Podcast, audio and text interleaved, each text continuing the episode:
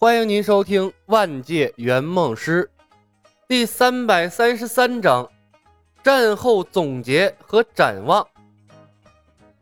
恶魔军队退走，李牧在和艾希斯打牌。亚尔林骑着狮鹫追上恶魔的军队，补拍镜头。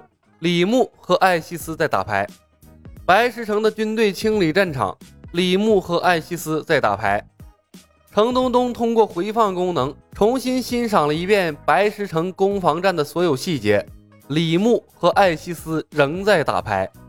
牌局外，冯公子和程东东、艾德利克、亚尔林以及白石城所有驻军围绕着牌局，硬生生等了三个小时，李牧和艾希斯的牌局才结束。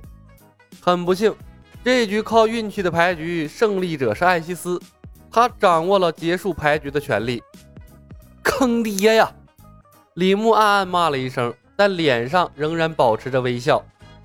冯公子看着牌桌上把所有牌收了起来的胜利者艾希斯，小心脏顿时揪了起来。他能体会到李牧的绝望，但却毫无办法。公司的技能太强悍了，不是他一个小小的实习圆梦师可以破解的。艾希斯还继续吗？李牧笑着问道。艾希斯环视周围，战场已经打理干净，恶魔军团的士兵一个都没有了。外面虎视眈眈的都是白石城的军队，这让他有种深切的孤独感。他知道在牌局里受不到伤害，但结束了牌局，那可就不一定了。反正他的军队已经失败了，要不要拉着对面的人类英雄一直打牌打到死，恶心他一把？艾希斯非常的纠结。说实话，这场枯燥的牌局快把他打吐了。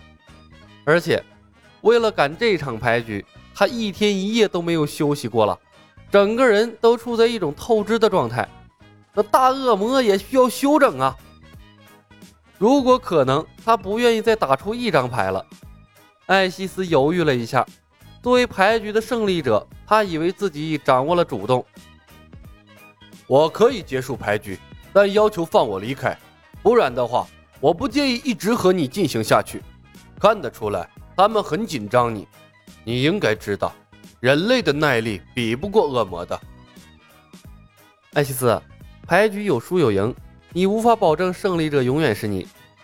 李牧笑道：“一副牌局的耐力我还是有的。等我掌握主动的时候，你会后悔说出刚才威胁的话。”艾希斯一滞，讪讪地说道。我我需要怎么做？李牧道：“简单啊，让你的部族用金币把你赎回去。我想，伊欧佛应该不会放弃你这么一位优秀将领的吧？”艾西斯沉默了片刻，成交。艾西斯痛快地结束了牌局，牌桌消失，李牧长长松了口气。艾西斯很光棍的主动解除了武装。赤龙剑、龙甲、龙眼戒、幸运鸟、望远镜、抗魔链、骑士手套、魔法书等等宝物摆了一地。看着一地的宝物，程东东抑郁的心情终于好了。这不愧是恶魔军团的名将，拥有的宝物就是多。冯公子凑过来：“师兄，杀掉他吗？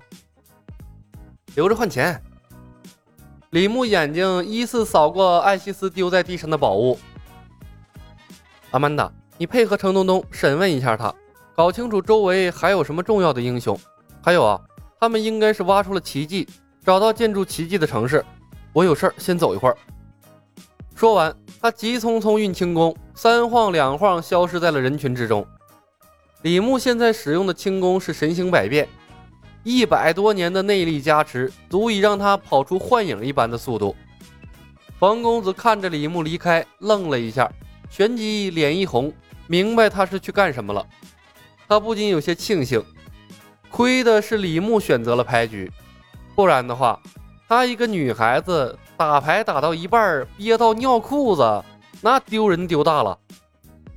一封索要赎金的信件发出，艾希斯被关入监狱，困了起来。这是一场大劫，数千恶魔军团的士兵丧生在了白石城的护城河外，甚至还包含七级兵种大恶魔和六级兵种烈火精灵。而白石城仅仅伤亡了三十多个骑兵，这放在以前简直是不可能发生的奇迹。保住了家园的白石城居民普天同庆，为他们的新城主欢呼。大街小巷热烈地讨论着城主大人的两个部众使用的新魔法，那简直就是恶魔的克星。议会大厅，李牧抓着赤龙剑舞动了几下，没有感到和平时有什么不同。攻击、防御各加二的武器，对他的加成一点都不明显。冯公子同样试验了一番，加成同样不大。他也是拥有内力、战斗力高达二百二的圆梦师。穿上龙甲，佩戴上赤龙剑，戴上龙眼戒等等全套宝物的程东东，顿时显出了不同。他的力气明显增大了许多。舞动赤龙剑虽然没有章法，但同样虎虎生风。也许是游戏世界的法则，当程东东以主力英雄的身上穿上这套装备。白石城的所有士兵攻击力和防御力都有了显著的提升。英雄无敌的世界规则，统帅的能力可以影响到整支部队，而宝物增加的恰恰是统帅的个人能力。小芳，对我们有用的应该是水神靴、至天之翼、四系魔法书之类的宝物，增加攻击防御属性的宝物对我们来说不太实用，而且重量严重超标了。对缴获的宝物，李牧不太满意。那些宝物太重了，而且能力还很鸡肋。是啊，而且穿上之后还很丑，还是多学会一些魔法有用。冯公子赞同的说道：“英雄无敌世界的宝物，那长得都很夸张。绿色的龙甲，火红色好似缠绕着火焰的赤龙剑，还有粗大的戒指，他是绝对不愿意戴在身上的。”比起来，还是师兄的飞剑好看多了，功能还很强大。程东东穿戴上了所有的宝物，意气风发的来到了李牧的面前。李，我感觉身上充满了力量。果然，战争才能带来财富，还能带来名望。李牧笑道：“白石城战役之后啊，你作为白石城战役的主要统帅，以少胜多，击败了恶魔英雄艾希斯。”在埃拉西亚应该算是声名鹊起了。我已经吩咐艾德利克把你的战绩宣扬了出去，并且联络失散在各地的埃拉西亚的英雄们。相信用不了多长时间，我们的实力就会再次壮大了。恭喜你，老程，你的愿望应该很快就能实现了。”冯公子说道。“不提这个还好，提起这个，程东东收获宝物的兴奋劲儿顿时被压了下去。”他尴尬地问：“李阿曼达，以后我们每一场战役都这么打？”李牧笑着看了他一眼：“当然不能这么打。”程东东眼睛一亮，没等他说话，李牧已经继续道：“困守白石城，什么时候才能真正的让你扬名埃拉西亚？我们要带领部队主动打出去，让皮卡丘的声音响彻整片大陆。”让和我们交战的所有部队都变成瘸子。名望是打出来的，不是守出来的。程东东的眼睛突的瞪大了，磕磕绊绊的道：“那个李，我我不是这个意思，我我是我是想打一场真正的战争，没有皮卡丘和瘸子。”他顿了一下，苦着脸道：“咱们拍摄的电影，那那喜剧效果太太严重了。”李牧看了他一眼，正色道：“等你拥有足够强大的实力和部队，我们再讨论这个问题。对于圆梦师来说，我们要优先保证客户的安全，其次才是客户的梦想。”本集已经播讲完毕，感谢您的收听。